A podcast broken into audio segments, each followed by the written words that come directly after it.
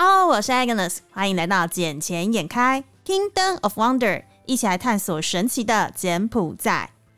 自从上一集我们播出之后啊，有很多很多的听众就是私讯来我们的那个。那个信箱里面，然后来问我说：“哎，上一集 Alex 你邀请到了那个上啊，他说他在柬埔寨那边有饭店的经验，而且从他去之前住房率只有两成，在短短的二十个月的二十个月的时间，他就从两成拉到了九成的住房率，到底他是怎么做到的？那我们为了要解决观众朋友这个疑问，然后加上我自己也本身对这件事情非常的好奇，所以这一集我们继续邀请到上来跟我们聊一聊这个话题。” Hello，尚。嗨，大家好，我是尚，我又来了。对啊，尚，大点，我们上次播出之后，就好多的听众来私讯我，问我说：“你到底是怎么样做到把两层的住房率拉到九层的？”嗯，其实有时候我觉得是天时地利啦。然后上回我们已经有聊过一半了嘛，那可能还没有听到前半段的朋友，再回去找一下上一集的内容，再听一下。那这边的话，我这边也跟。呃，听众朋友再分享一下之前我们是怎么做的。其实有一个有一种有一个法则叫八二法则，就是我自己是这么想啊，因为呃有八成的人可能呃呃占用呃应该是说有百分之二十的人贡献了百分之八十的收益，但是他实际只用了你百分之二十的资源。那另外有百分之二十的人呢，他消耗了你百分之八十的资源，但是他只贡献你百分之二十的收益。这就是人才跟冗工的差别啊！对对对对，然后尤其是我们上一集也提到了，就是团客跟呃商务客，还有自由行背包客这些的几个这个不同的族群嘛。对。那我这边也特别就是呃分享一下，其实就我就我那个时候啦，我们因为我不晓得每一间饭店或者是每一个经营管理者他在这个经营上或管理上有没有发现一件事情，就是。呃，可能团客呢，他占用消耗掉我们百分之八十的资源，可是呢，因为团费的问题，还有就是我们为了要压低价格嘛，实际上我们只收到了百分之二十的收益。那另外就是那种散客呢，或者是那种情侣啊、家庭啊、观光啊、商务客，他呢可能只消耗了我们百分之二十的资源，但是却提供了我们百分之八十的贡献。那甚至于他们还会有口耳相传的效应。那团客呢，他就未必了。他可能，呃，这一次是因为跟团，然后碰巧就住了你们家饭店，他就住进来。那住进来以后，他下一次会不会来？未必。甚至他可能还会想要尝鲜，去换换别家再住住看。这就是我们那时候先去做一个课程的区分嘛。然后分完之后呢，又还有就是以前没有做到的，就是可能会觉得说，我们已经有这么大的招牌了，我为什么还要再去做广告，还要再去做行销？但是呢，在这个地方我也去做了一些琢磨，譬如说，我们可以去买一些广告。对我就直接说，这个就是买的。其实你看到的未必都是真的，可能在订房网上啊，或者在网络上。应该说，这个是一个合理的行销手段啊。对，大概就是比较粗浅的，就是这几个面向了。当然，你说细节上怎么从呃两成不到的住房率拉到九成，那肯定做的事情不下千百样啊。但是。呃，我们就是细细切起来的话，大概就是先从几个比较大的面向讲。我觉得比较关键的两个点，就是先从这个八二法则，先从对公司产生最大效益、营收，先让老板看到这个效益的地方开始做起。就是我先从这个商务客、跟散客、观光客开始去做琢磨，然后借由口耳行销开始做一些不一样的事情。其实你知道你的那种八二法则，其实也可以套用在股票市场里面呢。因为你刚刚讲的方式，其实很像资本利得跟资本所得的差别。对啊，对啊，这个就是同一个概念。其实万变不离其宗，你也这么觉得不是吗？对啊，很多事情就是同一个概念，只是你有没有去活用而已啊。对啊，因为就像很多人在台湾现在买股票的时候嘛，都会说啊，我要去买一些全职股，买台积电啊，买联电啊，买大力光。可是第一，能买得起的人到底有多少？然后第二是这些是属于比较 long term 的投资，它并不是那种 short term 短期，所以它就是属于所谓的资本所得。因为那个什么，我们它每年的可能配股配息是配的漂亮的，然后可以让你持续拥有，而且你也不会把它一一系崩盘，除非是像去年的好疫情来之前它才崩下来，不然它其实它很快很快会降。回它原本应该要有的价位，但是像资本利得就会像比如说最近的一些，不管是台湾的什么钢铁王啦、航海王啦之类的，然后那个什么这一些的话，它就是在短期之内，它可能很快的获利，因为它是有话题性的东西。但是这些才是你最大的，像你讲的八二法则的八里面的快速的收益来源。但是你的团客是你的那个两成，就是我长期，因为它是维持我公司最基本营运的部分。对呀，在八二法则上，我们还可以衍生出一个叫资产配置，就是你要把你的资产在多少的呃比例放在百分之二十的。高报酬的上面，甚至你要把百分之八十的资产放在可能百分之呃其他多少比例的一个属于比较长期投资或者是稳定获利收益来源的部分去做一个调整配置，这个也是八二法则去衍生出来的。嗯，所以等于是说，不管是各行各业，不管是饭店业或是证券业，其实你只要懂得善用法则，你都可以从中呃获取到你应得的利益跟获得呃应有的利润在。不管是证券投资或者是饭店啦，我觉得，呃，每一件事情都像经营跟管理一样，即便是你是做证券投资，或者是做一个股票投资，或者是资产配置，甚至于在经营事业，嗯，不管你是要呃做什么样的一个事情啊，其实你是不是回去回回想看看，其实很多时候就是在于你怎么做一个决定，你要先知道自己有什么，自己可能缺的是什么。然后想要改变的是什么？然后再就你手上的资源去怎么做分配，对不对？你看是不是也都很多事情也是这样子的？对啊，没错。哎，可是像我有一点好奇哦，比如说，呃，我们知道像呃，在台湾，因为疫情期间，大家都会叫 Food Panda 或者是 Uber E 啊，然后呃，我们来叫外送来吃。那我知道那些上架的平台其实都会收取一定的利润在。那比如说像台湾的，我我我只我自己知道吃的部分啦，大概就是以六成呃四成的上架费，或是六成的上架费，依产品不同。那我不知道像呃你们以前就是饭店业一定会是像 Agoda、Expedia 这种。比较大型的，呃，上呃网络的上架平台，那他们的那个手续费大概是怎么收取？嗯，它有分不同的东西，我大概介绍一下。其实跟跟一般的就是经营像是网络网络商店啊，或者是很多其实都是差不多的。就是你光一个上架，它会先有一个最基本的抽成，嗯，那它也会分，它会去区分说你是什么样的星级，或者是你是什么样的等级，你是要上什么样的位置，或者是你想要在什么时候出现，还是说？呃，你只要上去就好。那但是你只要上去呢，可能客人即便你是四星级或五星级的饭店，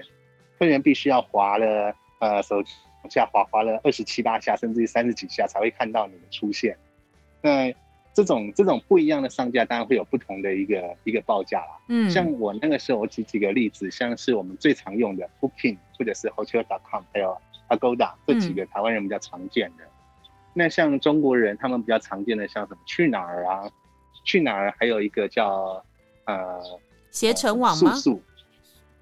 哎，这个也是，嗯，就是他们有很多这种网站。其实最便宜、最便宜的，其实最低价就是你只要上，愿意上，他不收你钱都可以的。那为什么可以呢？因为其实站在平台上来说，他也希望他能够有越多的选择提供给消费者越好。那但是站在我们饭店的角度来看，就是我们上架的商家的角度了，应该这么说。嗯，我上去了，但是人家看不到你，那没用啊。所以，所以一般来说，他会有一些像是包套的方案，譬如说，你想要在前十页被看到，那你每一笔成交的金额，我们就要充你百分之十五。那有点像是买排名跟买网的概念了。对对对对对，有点像买网，因为对客人来，对对平台来说啦，应该先站在平台的角度来说。我们呃住房网就是把这个饭店把这个平台的这个商品放上去之后，他可能还要回馈给订房的消费者，就是客人。也许一个呃像 hotel 他们有什么住十送一，就是你每住十晚他会送你一晚，嗯嗯，然后就你前面十晚的平均价格，然后就回馈你一晚的一个住宿。那甚至还有一些订房网，他们会有一些机票啊、航空里程的回馈累积啊，或者是红利点数可以。兑换餐点啊，兑换早餐啊，或者是，呃，有一些什么贵宾礼遇这种，那其实这些也是他们平台的一个成本支出嘛，成本消耗，所以他当然就是从，呃，饭店业者的身上去挖，那饭店业者呢，肯定就是转嫁给消费者。但是你说有没有可能就是直接在饭店的官网上订，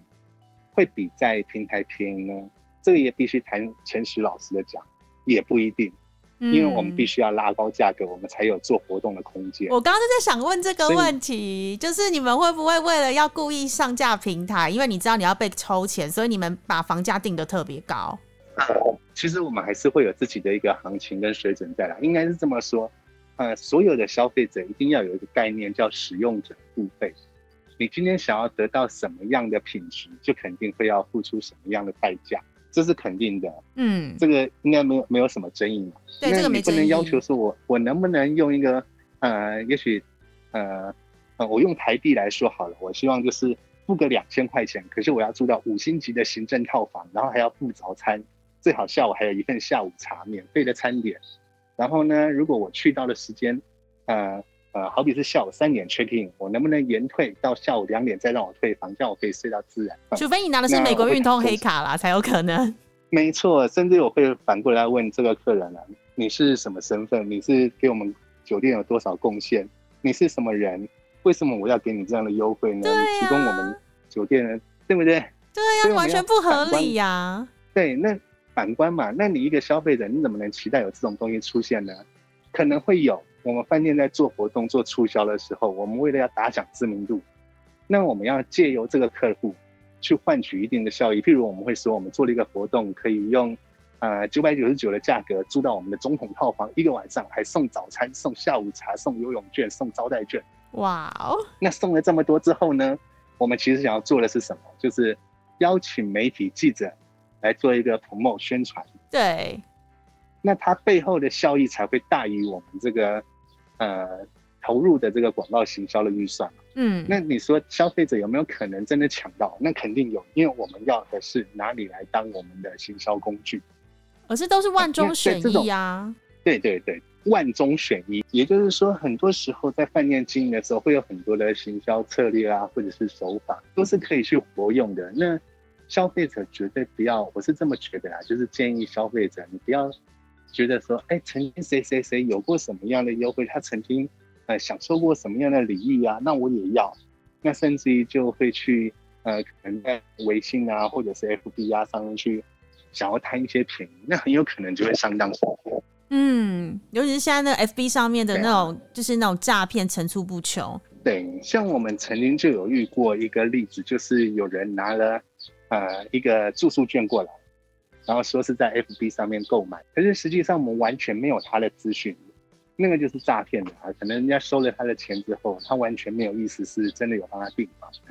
哦，所以他可能出了一个假证明，像 Agoda 或者 Expedia 那种，我们上面订房完之后，其实他都会寄一个呃住房的凭证，一个 voucher 到你的指定信箱去，所以有可能他们会假就是假装弄一个假的证明，然后寄给他，然后让他汇了钱之后，然后到你们饭店 check in 才发现整件事情都是一个诈骗。对对对对对，这种事情也常常会见到，然后客人就傻眼了，因为他可能所有的家当、行李、luggage 都带到了，然后。那大包小包说七老带幼的，然后来到饭店的柜台前台以后，发现完全没有这个资讯啊！你是哪里订的？对。所以真的不要贪小便宜啊！哎，那通常比如说像你们，像像像我就知道你是一个还蛮有良心的一个那个饭店业者。像遇到这样的状况啊，因为其实客人自己本身他是真实的有付钱出去，然后他也被骗，他是已经很衰了。那你们饭店遇到这样状况的时候，会不会给一点就是一些些的新订房折扣啊，或者是一些什么优惠，去给他一点点的补偿，跟安抚他受伤的心理？嗯，其实站在我一个，因为我是站在比较经营者角度来看这件事情的话，我必须要对董事。是会对股东负。那我们把事情切开来看，其实这件事情呢，呃，消费者是确实受到损失了，他钱付出去不见了，是被那个诈骗集团给弄走了。那站在饭店呢，我们就是站在这里，也莫名其妙有一个人来跟我们要房间。如果是下面一般的人来问我这件事情来请示，我们是这么说吧，请示是可以给一些什么条件？我们是一概拒绝，因为。我们也确实发生过，就是你知道，尤其是像那种欧美国家的人，嗯，感觉他们好像很有钱，其实一个个比，然后呢，他们就是玩到把那个那个旅游的经费呢全部花光殆尽，然后呢，他就来了以后就开始胡闹，就说他有订房啊，为什么没有他的资讯啊，什么什么的，其实也是层出不穷啊，就是就是也遇多了见怪不怪，就是说白了就是他们没，就是想要来蹭一个房间来白吃白睡的。啊，所以真的有很多人是这样子的哦。这种事情是会发生的，就是我们我们心里都明白，而且而且尤其这种人是欧美人最多，尤其是欧美的年轻人最多。您刚刚那个问题问我说，呃，会不会给消费者一个什么样的优惠礼遇，或者是给他一个拍拍，呃，跟他拍拍讨，呃，不能说他来讨拍啦，应该是说我们给他一个安慰安安慰安慰的小小的安慰。对，但是站在我们的角度，我们是一概拒绝，一概驳回，全部不准。哦，因为你也怕说，万一他们每一次都用同样的手法的话，其实对饭店的信誉跟商誉还有损失是越来越严重的。对，然后再来就是我们站在一个管理者角度，你得要对董事会、对老板交代嘛。嗯。怎么会有一个客人进来不用付任何的代价，或者是他，嗯，也不是公司的一个呃常驻贵宾，或者是一个呃常常来的回头客，然后突然间出现，然后欺老带幼的。然后就因为他被骗，或者是因为他受到了不公平的待遇，我们要去招待他，也许是呃酒水饮料啊。其实这对饭店来说是九牛一毛啊，非常非常少的事情。嗯哼。那但是该有的原则还有一个叫公平性，因为有一些人他可能已经回头了十次八次，或者是常客。那我们一进来的时候都会有一个名单，我们会立刻知道说啊，这个已经来住第二次或第三次、第四次，甚至于他已经来了。呃，十出十多次，然后每一次住的是什么样的房型，然后它的频率多少？那这种情况下，我们当然会自主性、礼貌性的，就是说，哎，因为你是我们的贵宾，所以我们招待了一杯免费的饮料，你可以在我们的呃空中酒吧，或者是在我们的行政酒廊啊，免费饮用啊下午茶或者是甜点，这种我们肯定会做的，甚至不需要签证，只要柜台的行政人员都可以决定的。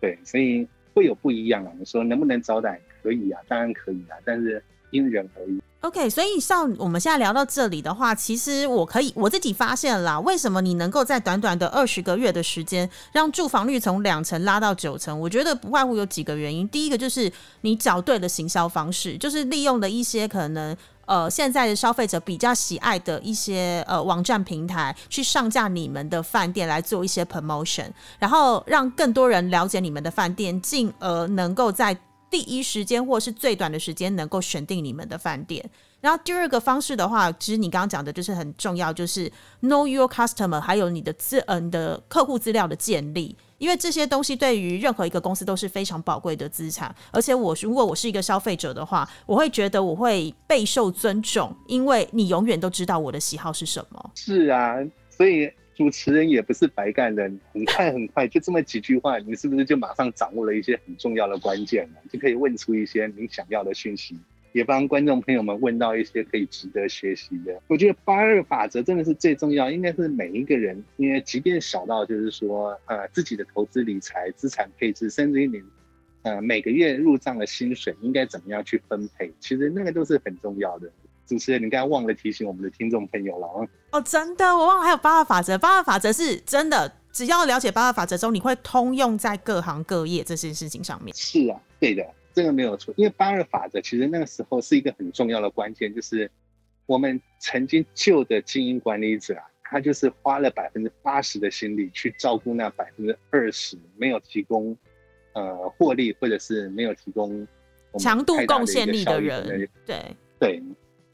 他把那个配置放错了，那所以你剩下真正能够提供我们百分之八十获益的那一群一小群百分之二十的。消费者贵宾啦，嗯，那他反而没有受到相对的对待，那这个时候他很容易就是下一次他就选择我不再来了。对啊，因为每个人都希望自己是备受尊重，而且在你的饭店里面，我是一个有非常好印象的一种呃对待，被被 treating treating very well 的那种感觉。真的，你有想过吗？如果有一个，你知道那个东京的帝大帝国大饭店，它为什么这么像是包括？呃，远东集团的老板啊，徐老板啊，或者是一些大老板，他们都喜欢住。其实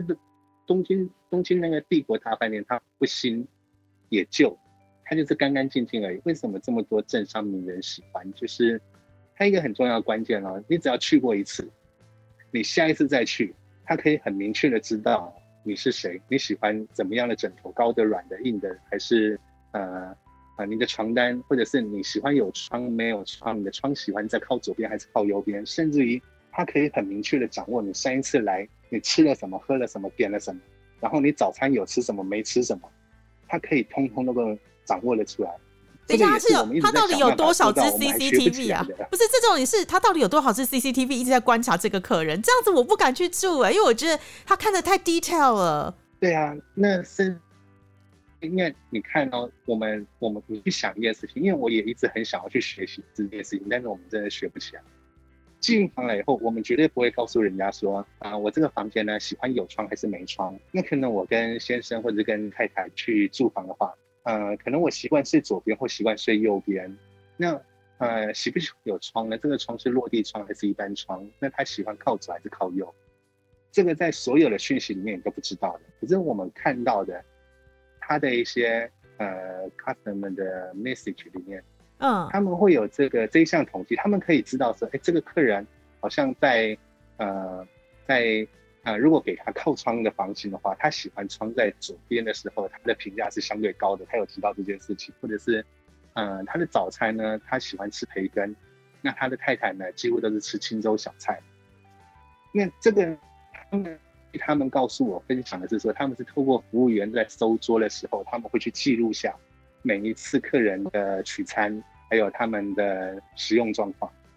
但是呢，我自己也为了这件事情我去做了哦，他们是看在眼里，放在心里，他们不会马上记录。那你怎么能够记得每一桌每一个人的每一个喜好？对啊怎么可能？有没有觉得很神奇？可是我，可是我觉得户外就算了，房间内他怎么知道？难不成他床上是有那种，你知道床垫下面放了一个什么压力侦测器？然后完之后，只要你看你今天晚上睡过，比如说呃先生体型可能比较比较壮一点，太太系体型比较瘦小，所以每一次去换房间换床单的时候，可能右边那边的那个压力比较沉，然后左边压力比较轻，就知道先生睡过右边，太太睡过左边。该不用这种方式吧？我不晓得啦，但是我据我据我跟他们的管理管理人员聊天了，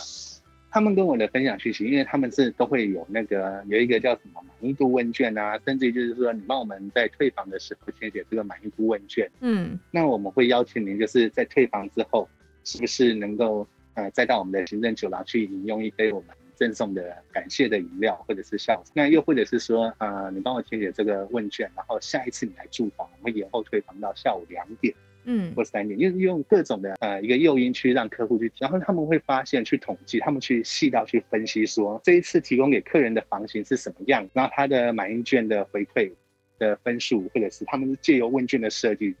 去想办法知道客人的感受，这个真的很厉害真的我觉得这个非常的真的是要细微花很大的心思去玩。对，这真的做的很细微，不愧是日本人，日本人真的很会做细节，跟很会记细节。对，但是我们在柬埔寨是真的有一点难度，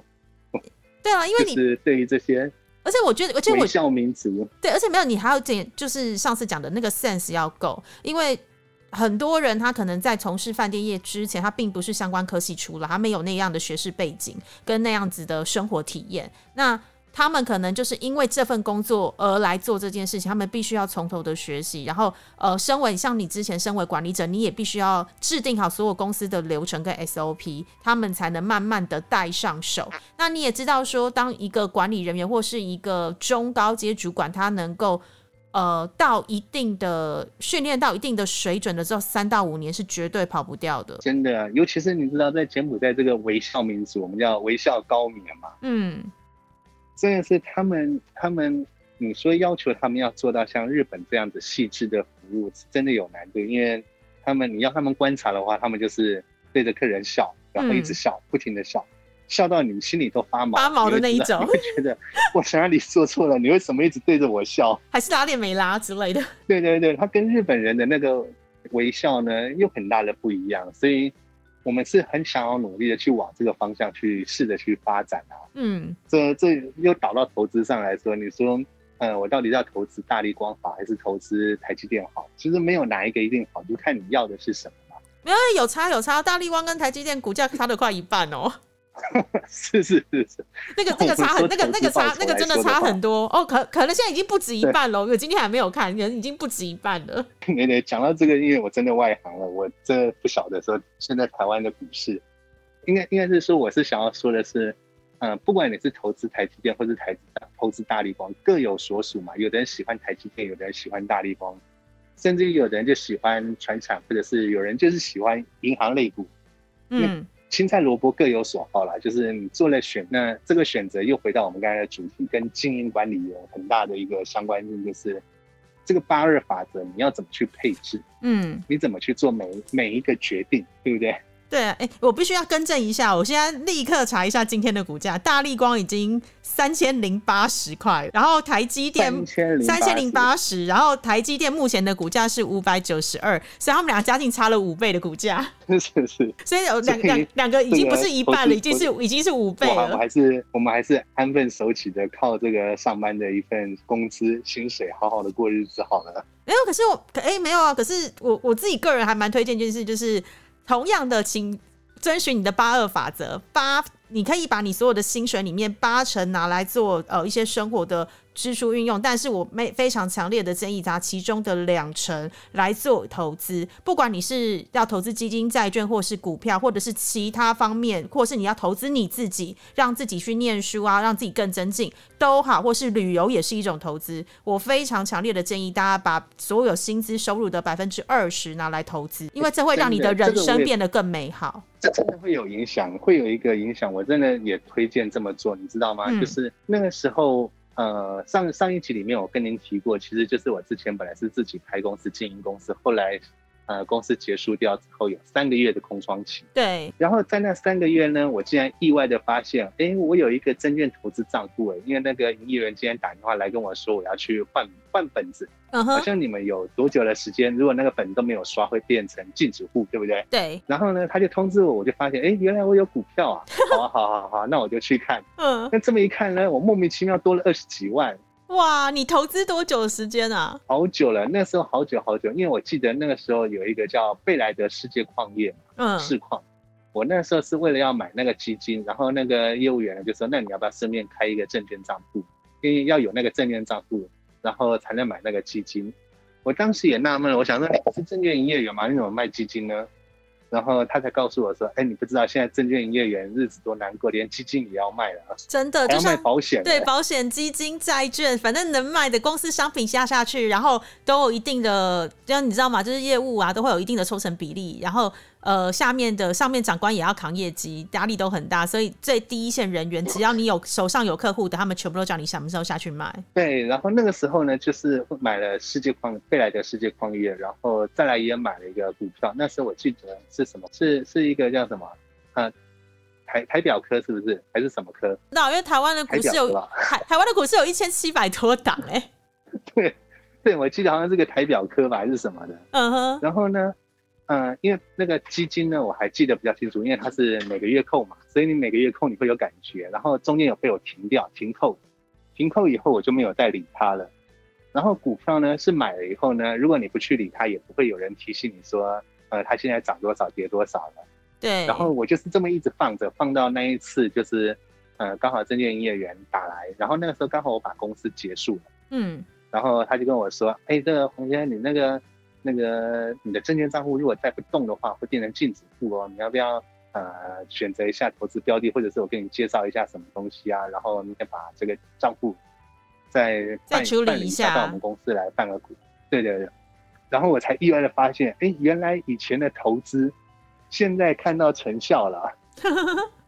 所以你就是属于资本所得的那种人，就是每年可能拿配股配息，然后放在那边一次，就是像台积电，很多长辈都是二十块、三十块进去买，到现在突然到五百多块了。那个时候曾经，因为那个时候在在我买这个股票之前，我那个时候也是领薪水过日子的嘛，就上班族嘛。嗯。然后那时候确实也是，我就是呃百分之八十的钱呢，我就是吃喝玩乐，能花就花，尽量花，毛起来花。但是我一领到薪水的时候，我会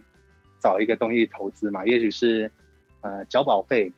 保险，那或者是想说买一个股票，嗯，人家说好的就好了。然后再来基金的话，是那时候那时候好像推广就是说定时定额，因为定时定额说是怎么一个定期储蓄的概念。对。然后我这么算一算，大概是两成的钱，就像你说的两，嗯，那我这样就可以放心啦。我这个在领到薪水的时候，我就把这两成的钱存下来了，剩下的八成的钱呢，我就是让自己做一个快乐的月光族，每个月把它花光光。OK。所以真的是可以像你说的啦，可以把这个钱稍微做一个资产配置，资产配置的方式，然后只要是对自己有利的，不管你是你要放在比如说我们刚刚讲的投资的市场，或是保险的部分，或者是旅游，或者是比如说你想要充实自己，去上课、去买书，什么都好，只要能够让自己的生活品质能够更好的，就是一个好投资。哎，那上，请问一下，那像比如说之前你上次也提到说你们的疫因为疫情的关系啊，所以你们从原本的九成的住房率，然后一直掉的。差不多已经掉到差不多一层两层，那这也是因也是一个你决定要离开这个地方的原因吗？嗯，其实这不是我决定啦，应该这么说，就是掉到剩一层的时候，我们第一步能做的事情是因为那时候政府有一个政策，就是呃，如果因为疫情你必须要呃业或者是公司没有办法经营的话，你可以申请暂时的歇业。那在这里暂时歇业期间，所有的贷款、银行贷款，